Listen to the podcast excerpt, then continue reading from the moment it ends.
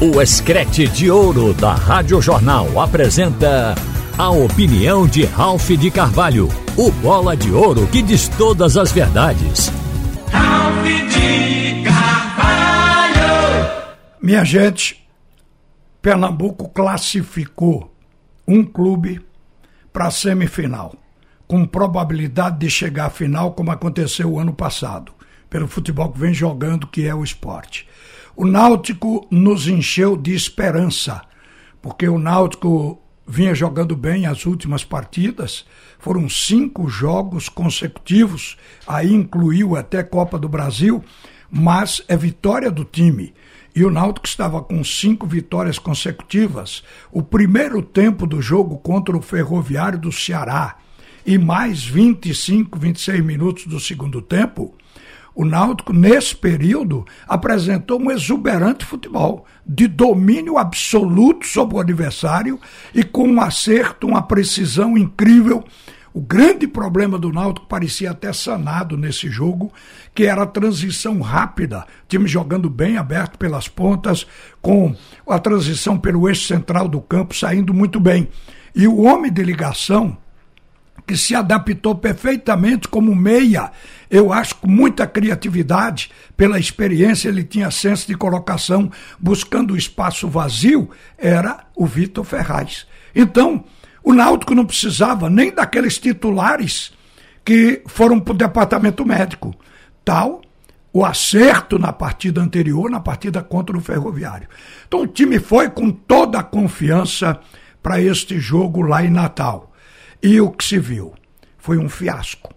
A partir da preocupação gerada na comissão técnica e na direção do Náutico, quando no vestiário foi detectada uma indisposição do jogador Vitor Ferraz, que, pelo que se sabe, ele não só teve náusea, como vomitou e teve um princípio de desmaio.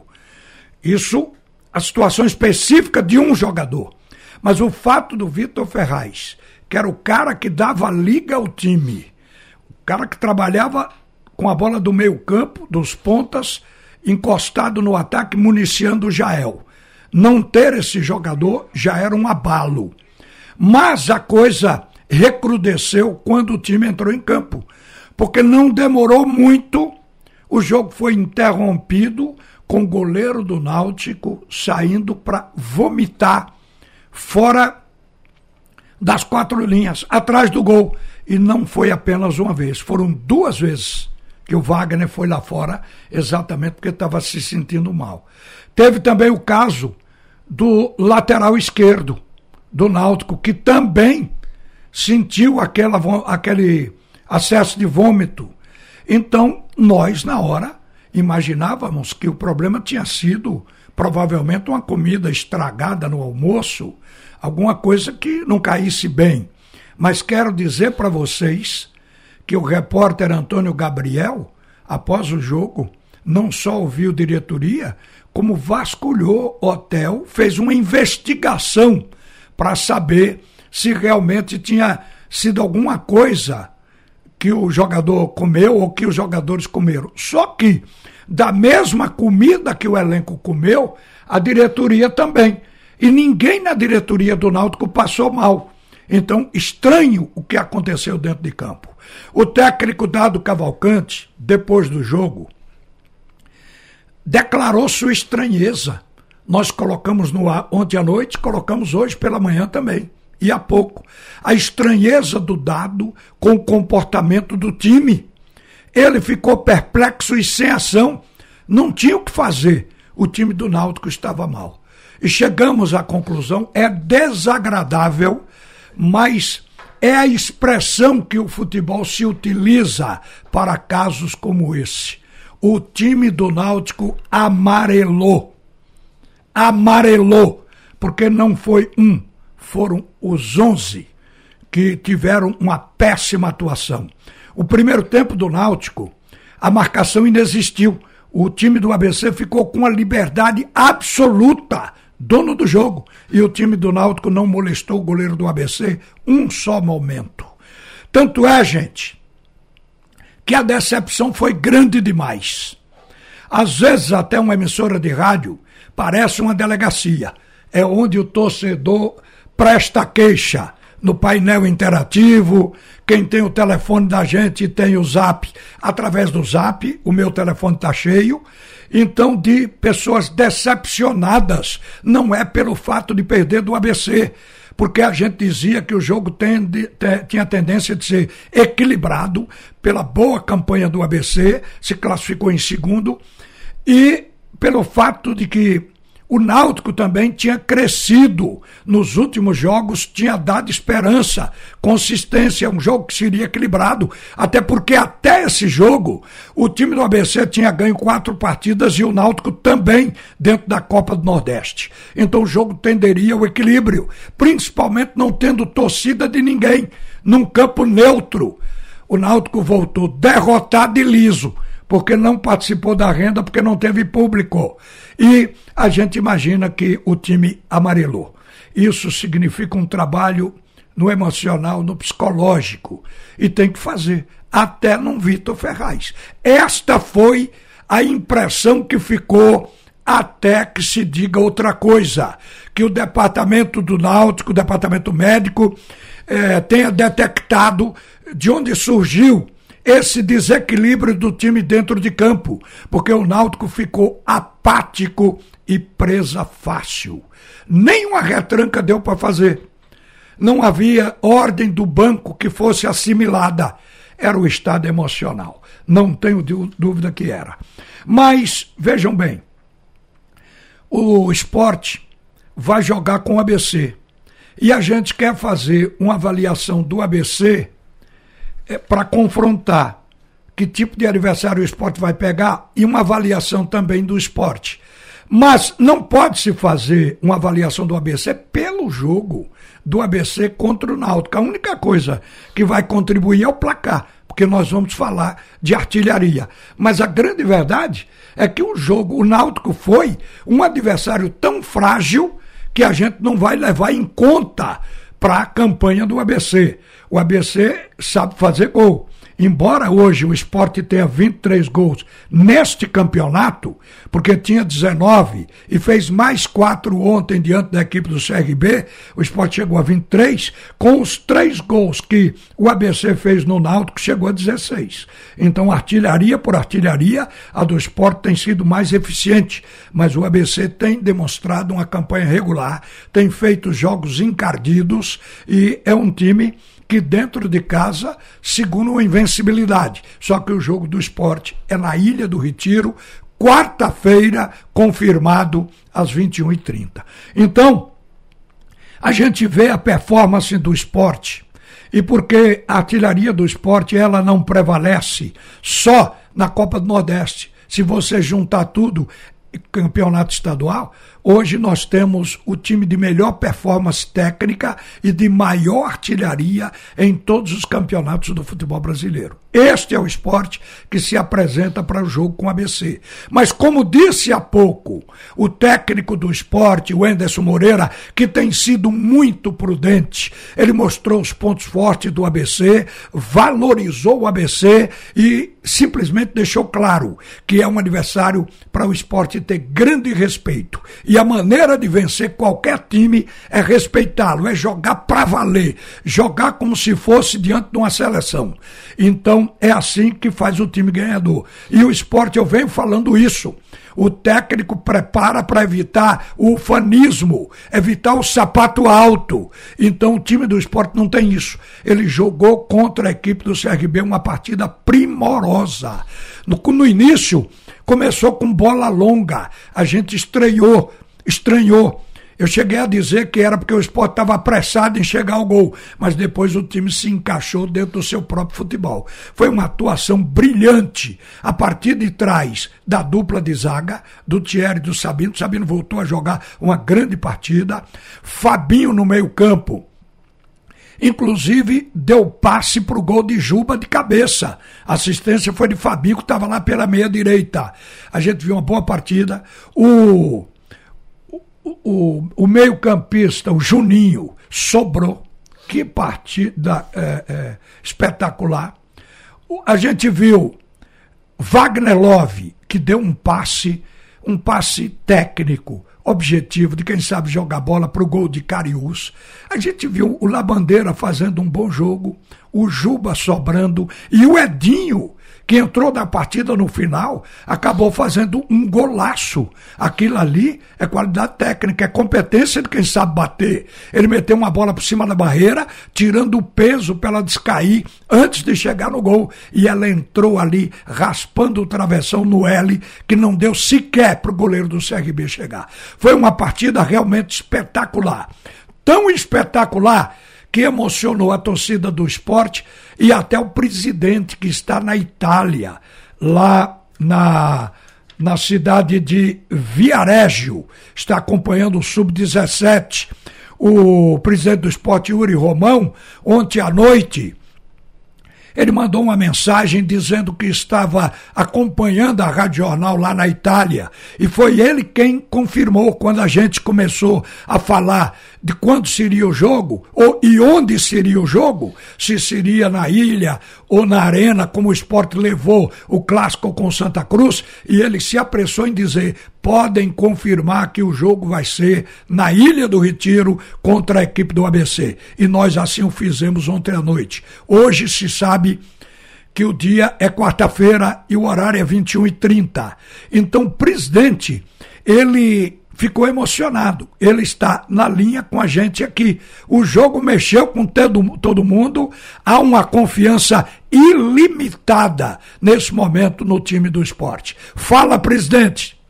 Ralf de Carvalho, todos os ouvintes da, da Rádio Jornal, em especial a nossa imensa torcida do esporte. É um momento muito importante para a gente, né, Ralf?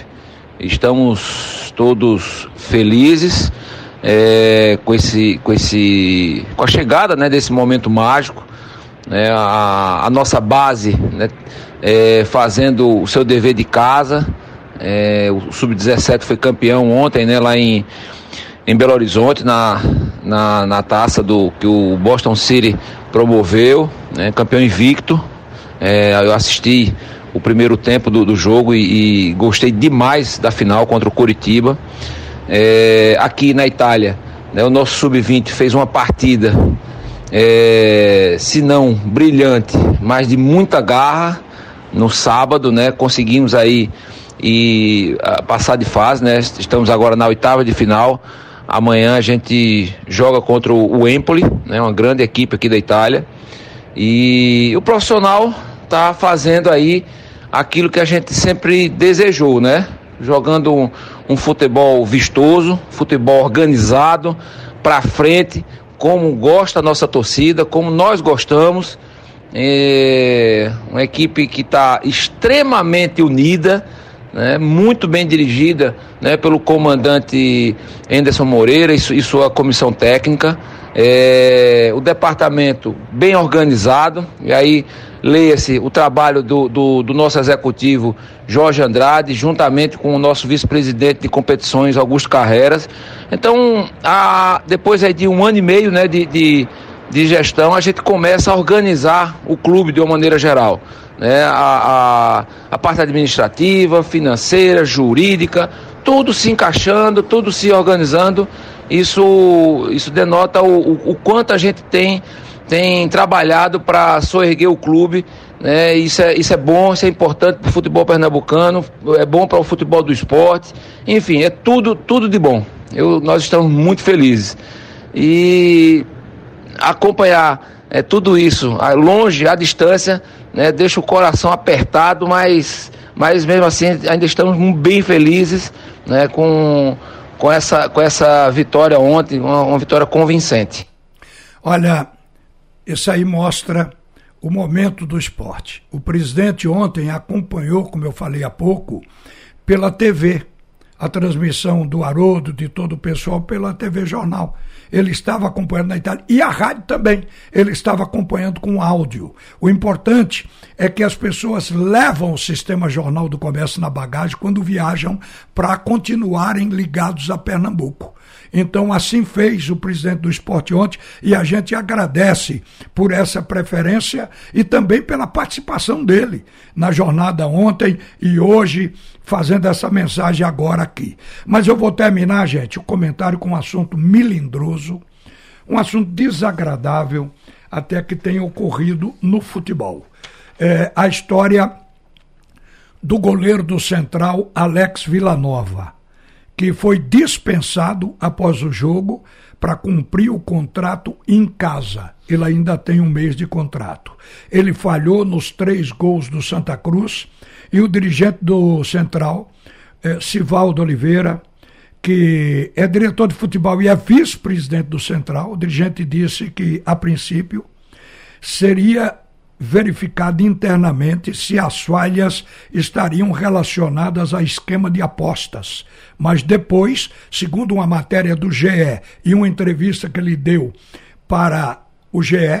depois ele disse que o clube não vai fazer as apurações e que o goleiro saiu apenas por problemas técnicos. Ele voltou atrás. O goleiro afastado, Alex Villanova, disse que foi ameaçado de que chegaram a afirmar que ele não chegaria com vida em Caruaru. Aí ele, inclusive, disse que quem me conhece sabe do meu caráter, sempre fui muito trabalhador.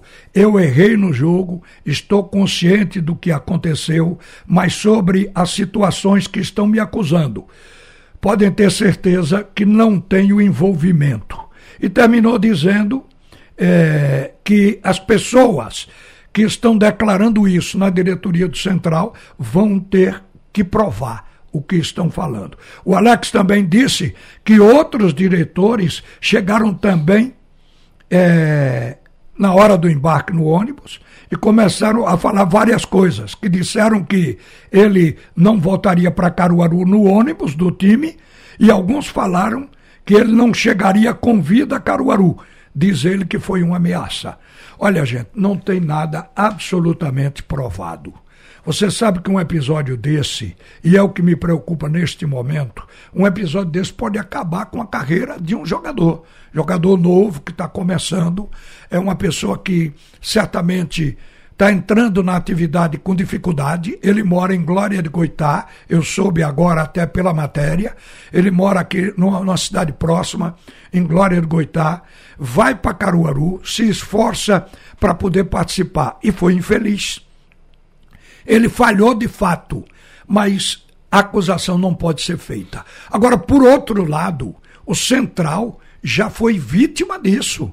O ano passado nós vimos declarações até de ex-técnico do Central dizendo que alguns jogadores eles foram instados a facilitar no jogo exatamente por suborno desses grupos que tentam é, prejudicar os clubes e as casas de aposta também porque eles querem ganhar aposta industrializando o resultado do jogo para ganhar muito dinheiro.